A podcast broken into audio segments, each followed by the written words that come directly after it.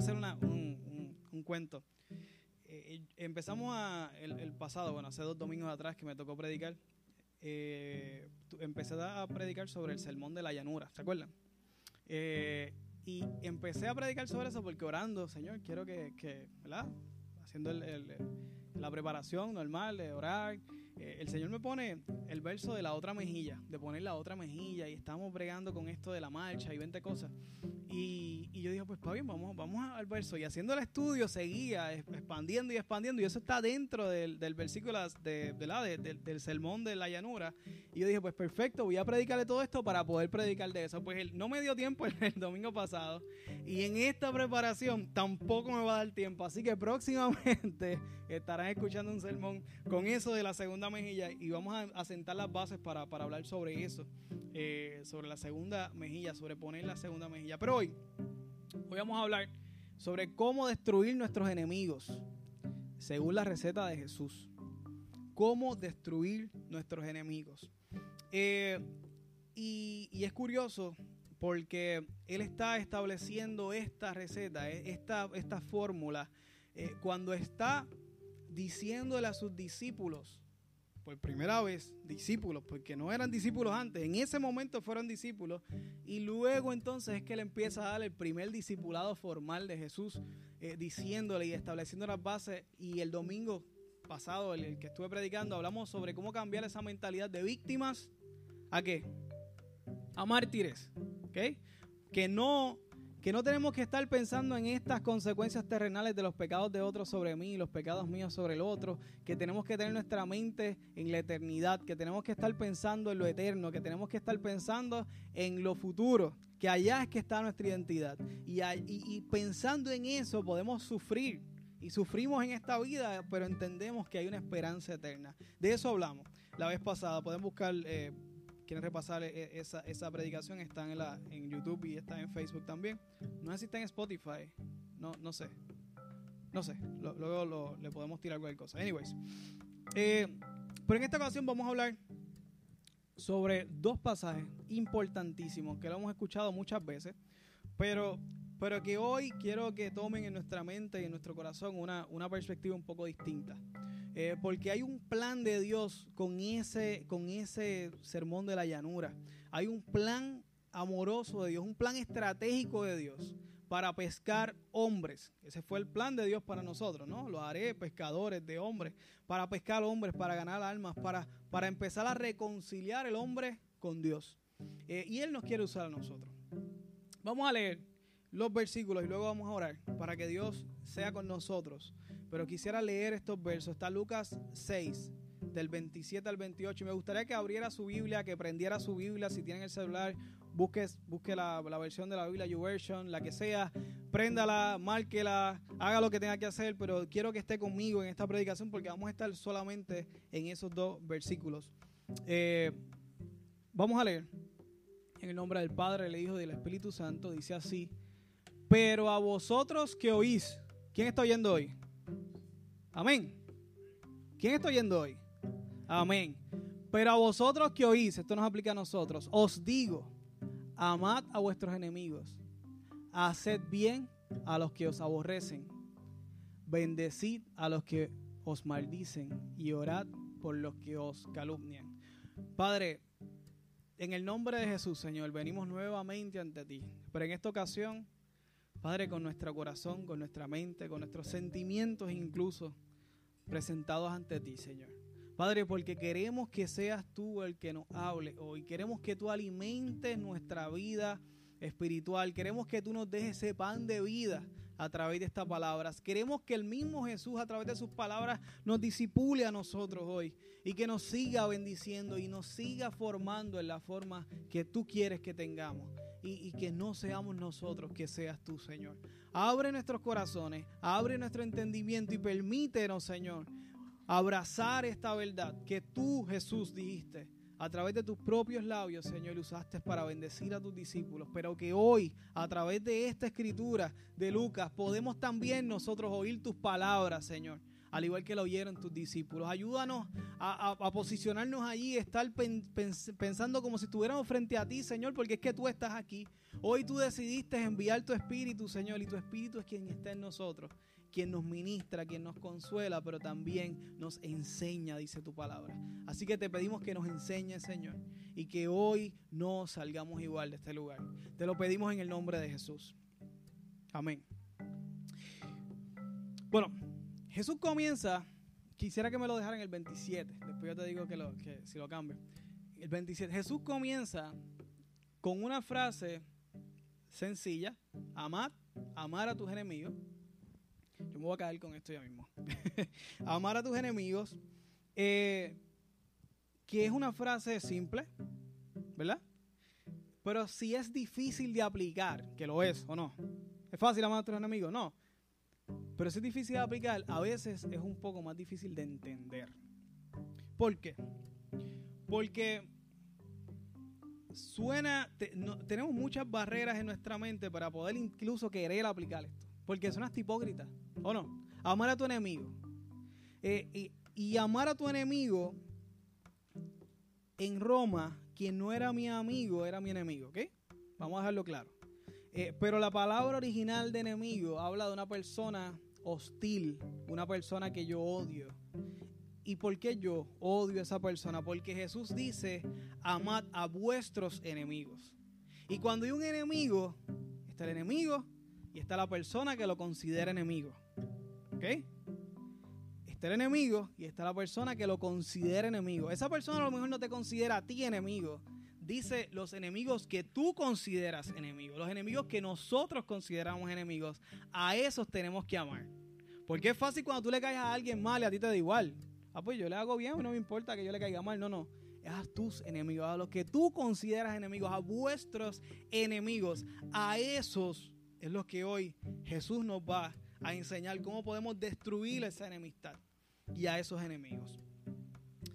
Y viene a nuestra mente muchas cosas. Y podrás decir, ay, pero es que yo no soy hipócrita para estar, para estar amando a mis enemigos. Eso es una hipocresía. ¿Cómo es posible que yo pueda, si es mi enemigo es por una razón, ¿verdad? Si lo considero una persona que me cae mal, es por una razón. Pero, y otra cosa más que puedes pensar es, ¿cómo es que yo puedo amar a una persona que probablemente tenga unos sentimientos bien fuertes con él? Eso es otro, otro, otro escalón que tenemos que brincar. Y, y por último, habrá quien piense que es algo totalmente imposible. Que es totalmente imposible. Esto, mira, esto Jesús lo pide, pero esto es de las cosas que, solamente Él puede hacer. Bueno, la realidad es que Jesús nos dice que amemos a nuestros enemigos, pero como buen líder y como el gran maestro de la historia de la humanidad, nos dice claramente cómo hacerlo. Y ya lo hemos leído. ¿Cómo hacerlo? Nos da exactamente el detalle.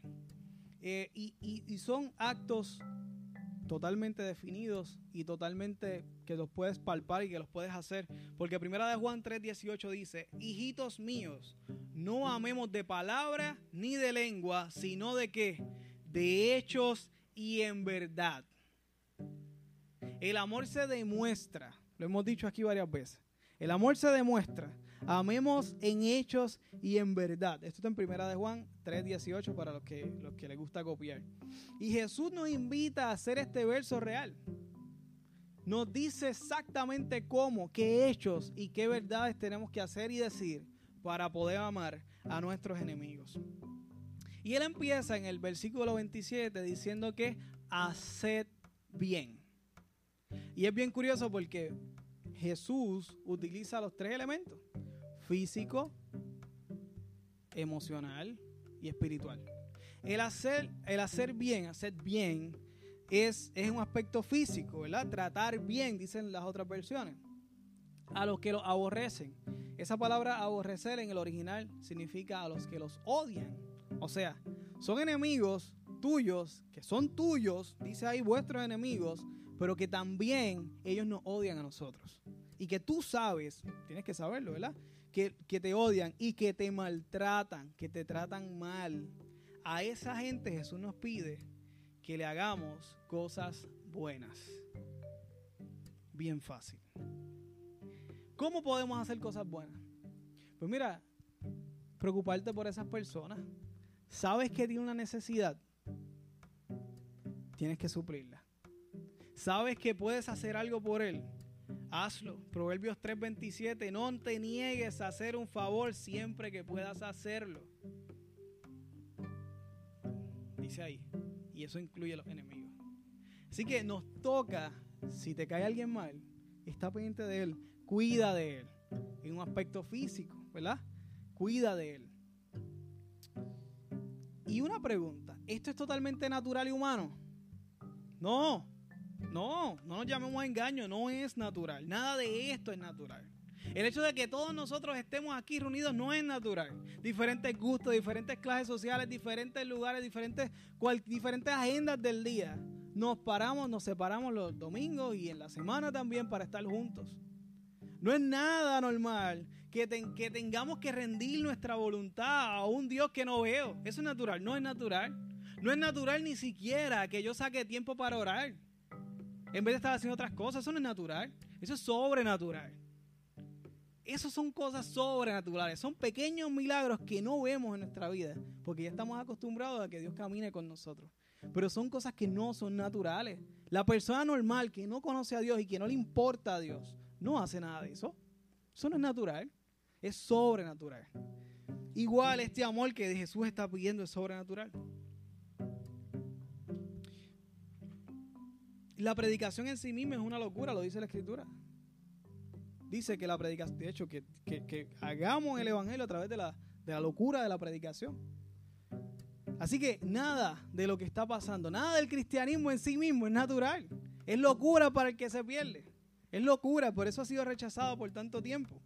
Y por eso mucha gente sigue rechazándolo y busca cualquier excusa para no acercarse a Dios, porque es totalmente contranatural. Y en muchas ocasiones reta a tu intelecto, porque no es natural. Eh, incluso podemos ver sanidades divinas, que no son nada natural, pero que los creyentes experimentados testimonio tras testimonio. ¿O no? Amén. Pero ¿por qué yo puedo hacer esto? ¿Por qué yo puedo amar a mis enemigos? ¿Por qué yo puedo hacerle bien a mis enemigos? Es por una razón. Es porque yo conozco mi identidad. Yo sé quién soy. Yo sé que soy hijo de Dios. Y por eso me comporto como hijo de Dios. Yo sé que soy hijo porque el Espíritu Santo me da testimonio de que soy hijo, lo dice Romanos 8:16.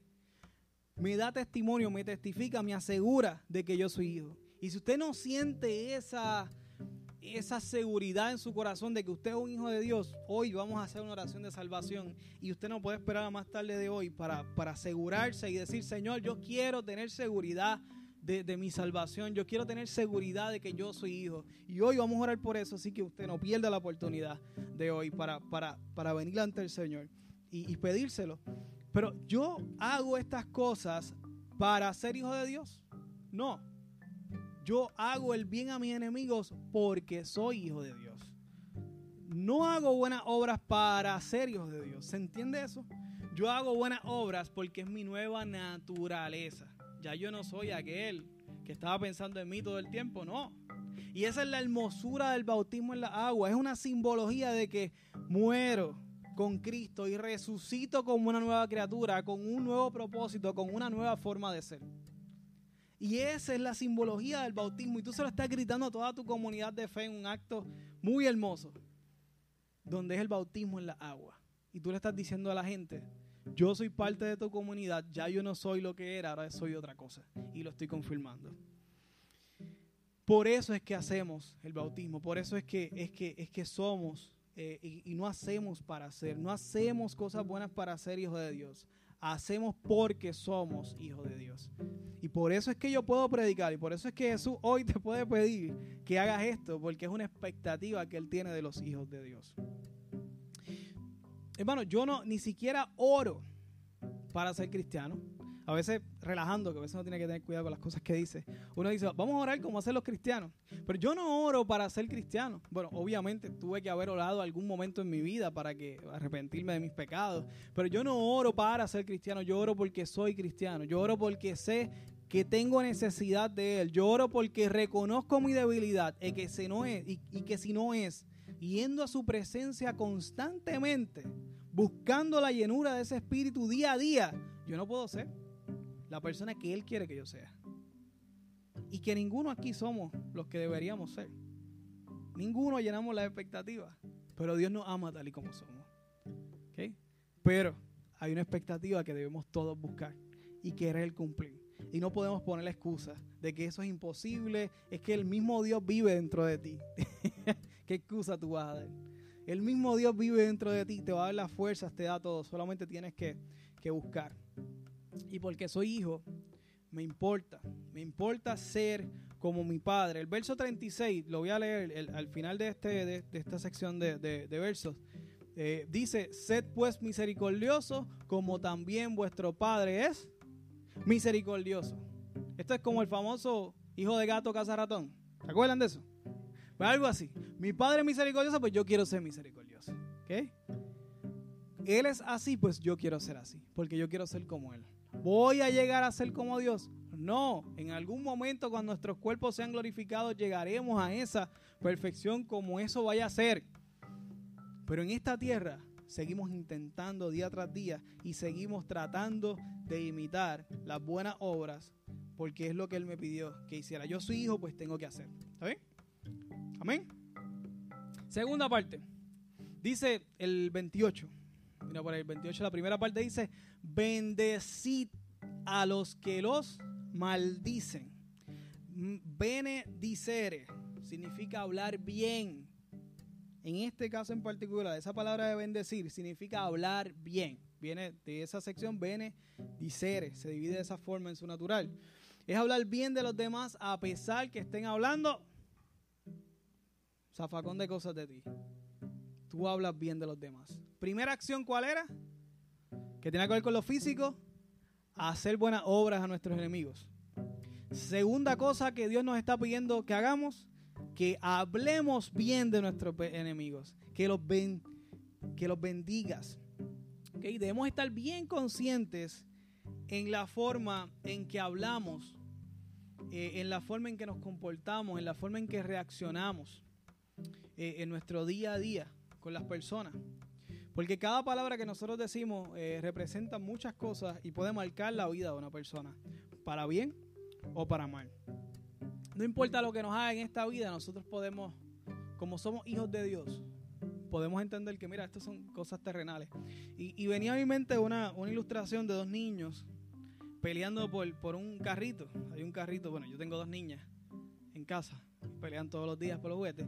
Tengo eh, un carrito blanco, un carrito azul. Y los dos quieren el carrito azul. Y los dos están peleando por el carrito azul, pero es el mismo carrito con goma, lo que único que cambia es el color. Y tú dices que es, una niñería, ¿verdad? Son cosas de niños. Es una niñería ya. ¿Por qué? Porque tú sabes que lo que importa mira, es jugar y pasarla bien. Porque ya tienes una cierta adultez, ¿verdad? Pues a estas cosas de, de quejarse, de hablar mal de tus enemigos, de tirarle para atrás, esto es como una niñería terrenal. Porque ya nosotros debemos tener una adultez espiritual de saber que tú eres hijo de Dios y saber que tú, tu mente debe estar en lo eterno, tu mente debe estar en que yo quiero cuidar mi salvación con temor y temblor, quiero servir a Dios, quiero tener mi vida con Él y durante este peregrinaje de esta vida quiero seguir salvando almas. Ese es el propósito. Por eso lo demás que pase son niñerías terrenales. Y como un hijo de Dios tiene esa mentalidad, puede bendecir al enemigo. ¿Se entiende eso? Ok, qué bueno. Vamos madurando. Cada vez que vamos creciendo, vamos madurando y mi madurez tiene que ver con la asistencia a la iglesia. Podría ser, pero mi madurez tiene que ver con mi compromiso con el Señor, con mis decisiones que yo hago para seguir acercándome a Dios, con mis decisiones de que yo no me congregaba, ahora me congrego, que yo no voy a la cédula, ahora voy, yo no hablaba, ahora hablo, yo no oraba, ahora oro, yo no leía la escritura, pues ahora por lo menos lo leo dos o tres veces. La leí, ahora la estoy leyendo más entendía unos textos, ahora compré un diccionario bíblico, una Biblia de estudio y voy creciendo en mi deseo por conocer la escritura. No pertenecía a ningún ministerio, ahora voy a pertenecer. No iba a nada, ahora voy a ir, ahora saludo a los hermanos. No invitaba a nadie a almuerzo, ahora voy a invitarlo a almorzar. Y va aprendiendo a hacer comunidad, aprendiendo a hacer iglesia. No ser, hacer iglesia y ser iglesia. Las dos cosas.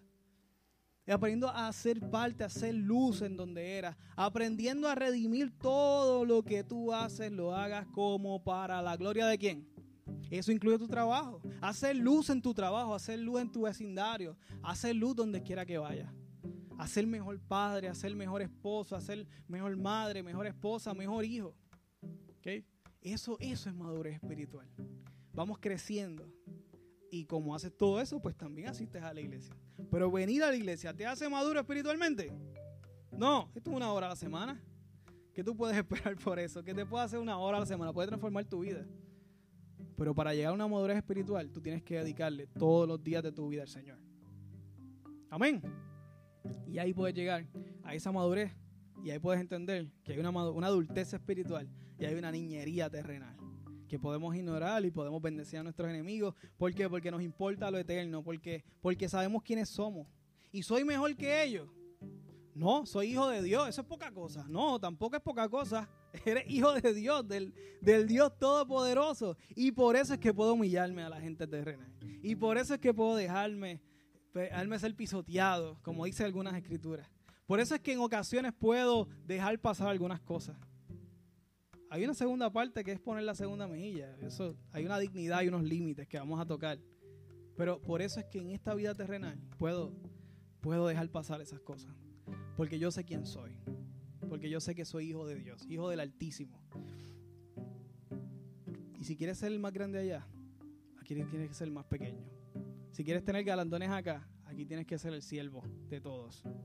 Y esa es nuestra identidad como hijo. Son de las paradojas de Dios. Así fue que Dios quiso que lo hiciéramos. Y debemos bendecir a nuestros enemigos. Debemos hacerlo bien. Pero si debemos bendecir a nuestros enemigos, a los que no son enemigos y son amigos y amamos, ¿tenemos que bendecirlos también? Claro. ¿Esto aplica a la gente que amamos? Claro que sí. Es como si nos preparara Dios para un 10K, pero vas a correr un 5K. ¿Okay? Nos prepara para bendecir y, y seguir cautivando el corazón de tus enemigos, pero realmente pues estés ready para todo lo que pasa en el día a día. Dios te quiere preparar para lo más difícil, que es amar a tus enemigos, para que cuando te toque el día a día estés ready para pasar cualquier prueba. Pero el enfoque es aprender y seguir entrenando para que puedas bendecir y amar a tus enemigos. Y reflexionaba un poco sobre esa palabra bendición. Eh, y venía a mi mente que en ocasiones delegamos a Dios tareas que Él nos delegó a nosotros. Y voy, voy, voy, voy a dar un ejemplo. Cuando yo me convertí, 2010, eh, no voy a decir para allá, para el 1900, 2010.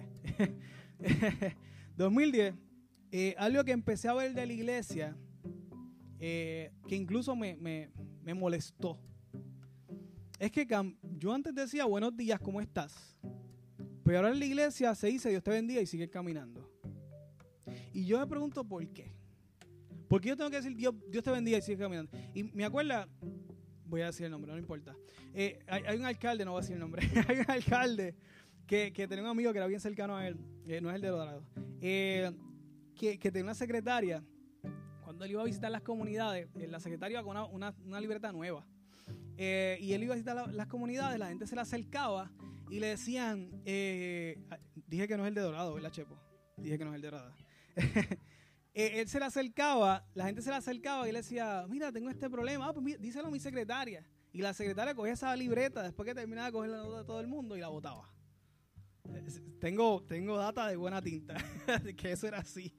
Eh, y era como, como, como algo así. Ah, y él decía, eh, a mi secretaria, dice lo que ella coge de los apuntes. Y a veces cuando llegamos a los lugares, incluso a nuestro trabajo, ya nos hemos pintado una cultura cristiana que tiene su valor. ¿Verdad? Decirle a una persona, Dios te bendiga, tiene el hecho de que la persona se acuerde de la palabra Dios y se acuerde de Dios y diga y, sepa cómo responder y amén o diga bendición. Me pasaba una empleada, una, una, compañera, que yo le decía Dios te bendiga y me decía bendición, porque era lo único que había escuchado en su vida del saludo natural de tío y me decía como que bendición, ¿qué, qué te tengo que decir? Y era parte, no, tú dices amén. y es parte, decir Dios te bendiga tiene su, tiene su, ¿verdad? Tiene su virtud y tiene sus cosas buenas. Pero también tiene eh, algo que es que a veces llegamos y decimos, Dios te bendiga y seguimos. Y es como el, que le decía al el alcalde, le decía a la secretaria, vete, toma las notas y tú estás delegando a Dios, Señor, acuérdate, bendice a esa persona, bendice a aquel otro. Pero, pero la realidad es que Dios te mandó a ti a bendecir. Y a veces bendice más tu poder decirle a la persona, pararte y decirle, ¿cómo estás? Buenos días, ¿cómo estás? O buenas tardes, o buenas noches, ¿cómo estás? Y pararte. Cuando tú te paras, escuchar una respuesta. Cuando tú miras a los ojos a una persona y le dices, ¿cómo estás? Te quedas mirando los ojos, esperando una respuesta y un silencio así molestoso que la persona tiene que obligado a decir algo. Tú le estás regalando tiempo y tu tiempo es vida, porque la vida vivimos en el tiempo. Tú le estás regalando vida, parte de tu vida a esa persona. Y esa persona podría desahogarse del problema que jamás se ha desahogado con nadie. Y tú estás bendiciendo a esa persona. Versus decirle Dios te bendiga y seguir. Estoy diciendo que decirle a la gente Dios te bendiga está mal. No. Pero estoy diciendo que hay una forma más excelente de bendecir. Y que le decimos a Dios, en vez de decirle a Dios, bendice a esa persona, eh, tú sé de bendición por esa persona. Y tú pregúntale cómo estás. ¿Se entiende? Cómo la cultura y cómo la costumbre nos puede apartar de lo que, de lo que realmente es la esencia de nuestra cultura cristiana. Debemos bendecir a las personas. Usted ahora va a decir, Dios te bendiga, ¿cómo estás? Las dos cosas, ¿ok? no sustituye una por la otra. Las dos cosas, ¿cómo estás? Y bendices a esa persona. Y no le delegue a Dios lo que Dios te delegó a ti. De bendecir, de escuchar, de sanar a las personas. Amén. Amén. Eh, porque a veces se escucha bien espiritual tú decir Dios te bendiga, pero es más espiritual tú dar una pausa en tu vida que de por sí es orada. Es más espiritual dar una pausa y preguntarle a una persona cómo está que decirle Dios te bendiga. ¿Se entiende eso? ¿Qué es más fácil? Es más fácil pararte y escuchar. Y después le dice, voy a orar por ti. Dios también nos ayuda a crecer y tener la madurez y la adultez espiritual, ¿verdad? La madurez espiritual que queremos. Próximo punto, primero dijimos físico, hacer cosas buenas para ellos. Dijimos después eh, emocional, de bendecirlo, de escuchar sus problemas, de decir cosas buenas. Eso ayuda a la persona de forma eh, emocional. Pero tenemos el 28, Casey, me lo puedes poner por ahí. El 28, que después nos continúa diciendo, y orad. Y obviamente eso tiene que tocar el aspecto espiritual. Por quienes nos insultan, maldicen, rechazan. Todo eso significa esa palabra, ¿verdad? Que dice que aquellos que nos insultan, que nos calumnian, significa también insultan, maldicen, rechazan, todo eso. Esa gente que nos, que nos desprecia, por ellos tenemos que orar. Y por esa gente es la que Dios nos pide que le pidamos a Él que Dios los bendiga recuerda que está hablando de tus enemigos, no de la gente que tú le caes mal. Tú eres el bonachón, y ay, yo no sé por qué yo le caigo mal, pero como yo soy bueno, no, la gente que tú, que a ti te cae mal, vuestros enemigos, no olvidemos esto, la gente que a ti te cae mal. Dios lo pone más difícil. Está preparándonos para el 10K, ¿se acuerdan? Lo más difícil, al que te cae mal, ora por ellos. Saca un tiempo y ora, ora con ellos, si es posible. Claro, si es posible. Si no, pues por ellos siempre puedes orar. Y hoy vamos a lanzar un reto. Últimamente me está gustando eso de los retos. Y es que, es que tú hoy eh, vengas a tu mente y ores por uno de tus enemigos. Si quieres. Si realmente esta palabra puede haber una, transformación, un impacto en tu vida, que tú lo hagas. Y hoy, en silencio, no es que vengas aquí, Señor, fulano de tal, apellido tal, no. Eh, ahí tú, tú y Dios, ¿ok? Es un reto, piénsalo. Y, y me acuerdo, eh, te voy a dar un ejemplo de una, de una relación que para mí era bien difícil. Es bien difícil. Cada día se hace más difícil. Y es que nuestra iglesia siempre ha tenido una conciencia madura, saludable, de que la iglesia tiene un impacto cultural. La iglesia tiene un rol que trabajar en los aspectos públicos y sociales. Eh, y lo hemos visto. Y todos los martes, yo te diría, bueno, seguramente todos los meses, no sé si todos los martes, pero seguramente todos los meses, una vez al mes mínimo, oramos por quienes, por los gobernantes por nuestros líderes. Es una oración bien consistente, porque es una oración que nos pide, ¿verdad? La palabra. Y, a mí, a veces me, dicen, Carmelo, ora tú. Y yo les voy a ser bien honesto. Ahí yo tengo que aplicar el sermón de la llanura. Porque cuando me tocó el tiempo eh, orar eh, específicamente por Ricky, eh, que me decían, Carmelo, ora tú. mira, Ricky, Ricky y otros más, ¿no? Alejandro y todos ellos, ¿no? El mismo Luis y todos ellos están haciendo unas cosas horribles. Eh, y en contra de la iglesia y todo eso, todito. Eh, y, para mí era bien difícil porque yo estoy bien cerca de esto. O sea, yo, yo estoy viendo todo lo que está pasando. O sea, yo no estoy leyendo titulares, yo estoy adentro. Milton me tiene al día, los chats de los líderes. Yo estoy al día, yo sé lo que esa gente está planificando. Y es bien duro orar por ellos. Eh, y yo empiezo por los más inocentes de su familia, su esposa, eh, sus hijos. y empiezo por ahí para encariñarme con la cuestión. Pero, pero, pero no, es, no es fácil orar por tus enemigos. Eh, pero igual no lo tiene que hacer eh, por obediencia, ¿no? Por obediencia. Y tú empiezas y lo bendices, Señor, cuídalo, que no se, dale sabiduría, dale revelación y, y oras por él, oras por su conversión, obviamente, eh, pero los bendices también. y es una razón que quería darle esa anécdota personal, porque, porque me pasa mucho. Pero, pero, pero nada, y después, ah, y estoy seguro que el martes próximo, así que ahora tú. Yo lo sé, lo sé en mi corazón. eh, pues, porque aplica la palabra, ¿eh? Ahora. no, no, pero, pero obviamente esto, esto, esto es una, una, broma en serio.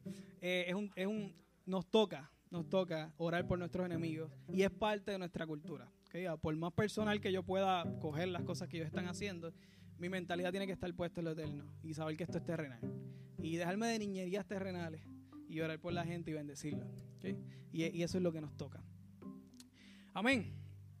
Bueno, y ahora no se trata de que tú ames a tus enemigos con el mismo amor que tú tienes por tu mamá, por, por, tus amigos eh, o por otras cosas. No, no. No se trata de eso. Se trata de que conscientemente tomes acciones pensadas e intencionales para hacerle bien a otra persona para bendecirlo física, emocional, espiritualmente, para hacer cosas buenas por Él, para decirle cómo estás, para, para, para orar por Él, con Él o por Él. Las dos cosas puedes hacer, pero de seguro puedes orar por Él.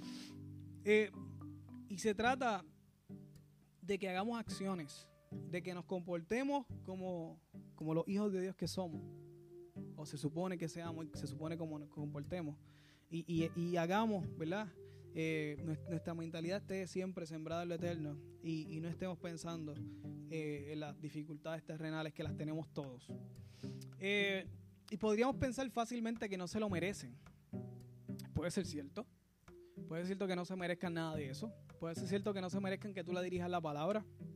Pero tú tampoco. Todos somos pecadores. Y la paga del pecado es qué?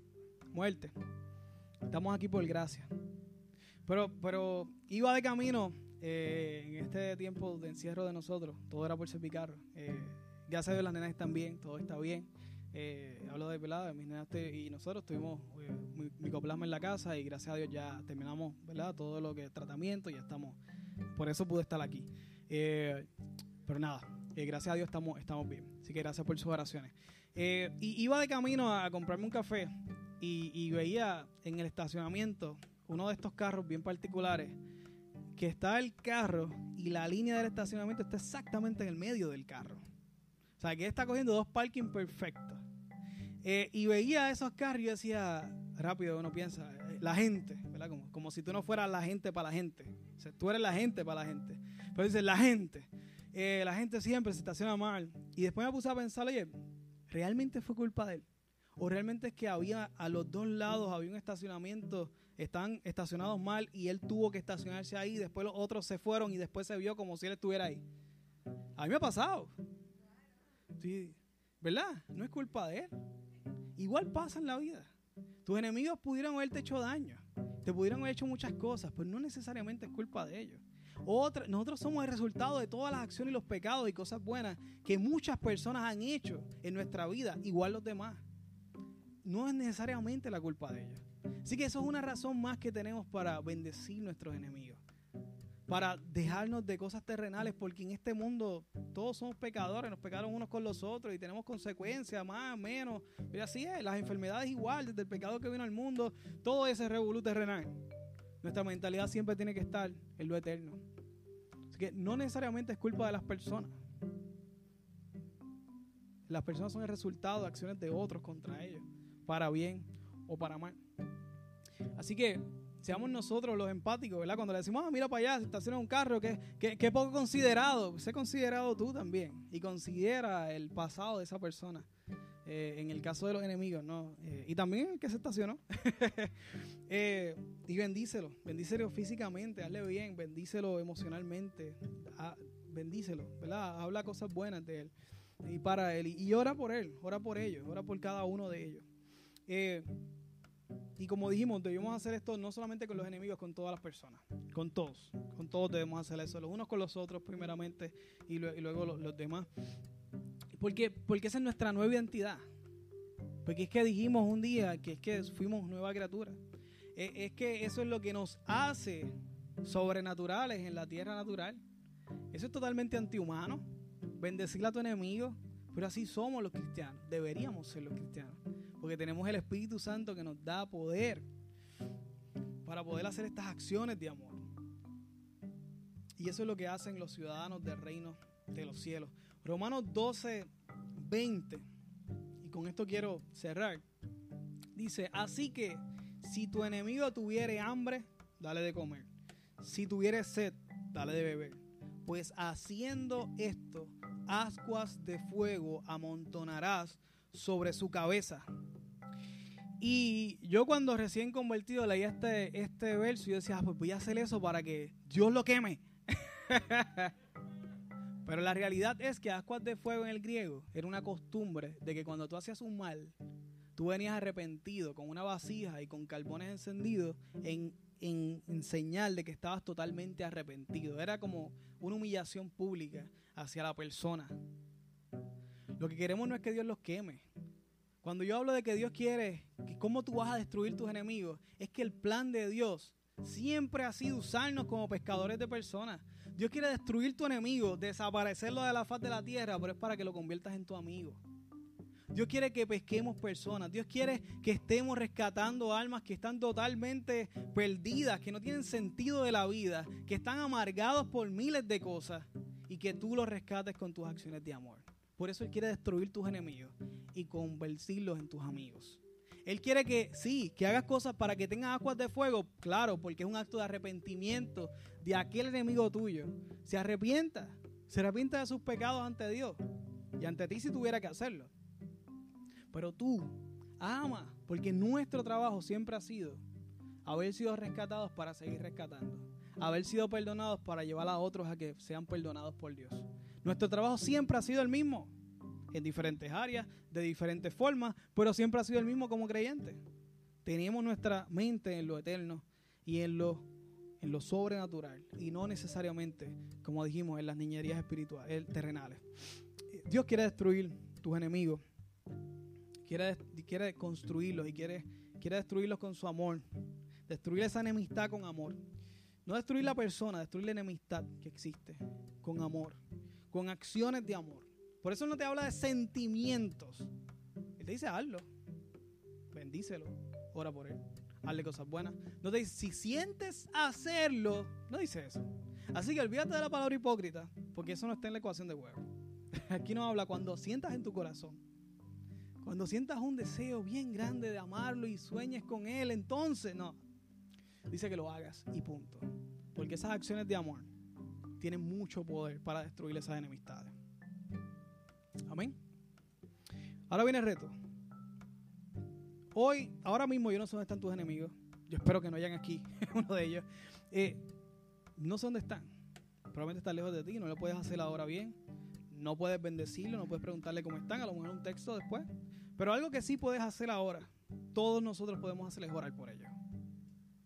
Y yo, yo, yo te voy a pedir que ahí donde tú estás, tú, tú pongas en tu mente una persona Cualquiera, por favor, no digas el nombre. Eh, cualquiera. Trae a tu mente y pon en práctica este acto. No porque lo sientes, porque debes hacerlo porque es tu nueva identidad en Cristo Jesús. Tráelo a tu mente, tráelo a tu memoria eh, y, vamos a orar por él. ¿okay? Luego vamos a hacer otra oración más. Pero quiero hacer este ejercicio ahora. ¿Sí? Padre, en el nombre de Jesús, Señor. Nos presentamos ante ti todos y cada uno de nosotros, probablemente haciendo algo que no queremos, para que tú, Señor, bendigas a cada uno de nuestros enemigos, personas que que nos han, que, nos han insultado, personas que, que, que, nos han hecho mal, personas que, nos deben cosas, personas que, nos han herido y, y, nos han hecho mucho daño, Señor. Y que los hemos considerado en algún momento nuestros enemigos. Y quizás si hasta odio hemos guardado en nuestro corazón, Señor, hoy te pido que tú bendigas a cada uno de ellos, Señor. Yo te pido en obediencia, no porque queremos, no porque desee, no porque está en mi carne, no, es porque tu espíritu que vive dentro de mí me pide que lo haga, Señor. Y en obediencia lo hacemos, te pido que derrames bendición sobre su vida. Que lo cuide, Señor, de toda esta pandemia. Que lo cuide, Señor, de, de, males. Que proteja a su familia. Que prospere sus negocios. Que bendiga su vida, Señor. Y que Él pueda tener o ella, Señor Padre amado, una vida en plenitud, pero sobre toda cosa que te conozca a ti, Señor que te conozca a ti, que toma decisiones en dirección tuya, que tome compromisos hacia ti, Señor, y que cada día pueda ser libre en el nombre de Jesús. Y ayúdanos a nosotros a ser libres también a la hora de perdonar, Señor. Permite que nuestro corazón sea sanado y podamos perdonar. Permite que nuestro corazón también sea, sea, sea consolado por tu Espíritu Santo. Te pedimos esto, Señor. Y pedimos, Señor, la forma en que hagamos, hayamos hecho esta oración. Yo te pido y yo sé, Padre, que con deseo o sin deseo de nuestro corazón, tú has escuchado esta oración. Y yo sé que ha llegado al cielo por la boca de cada uno de los hermanos que están aquí, Señor. Y yo sé que tú harás, tú harás. Bendice a nuestros enemigos en el nombre de Jesús. Amén. Hermano.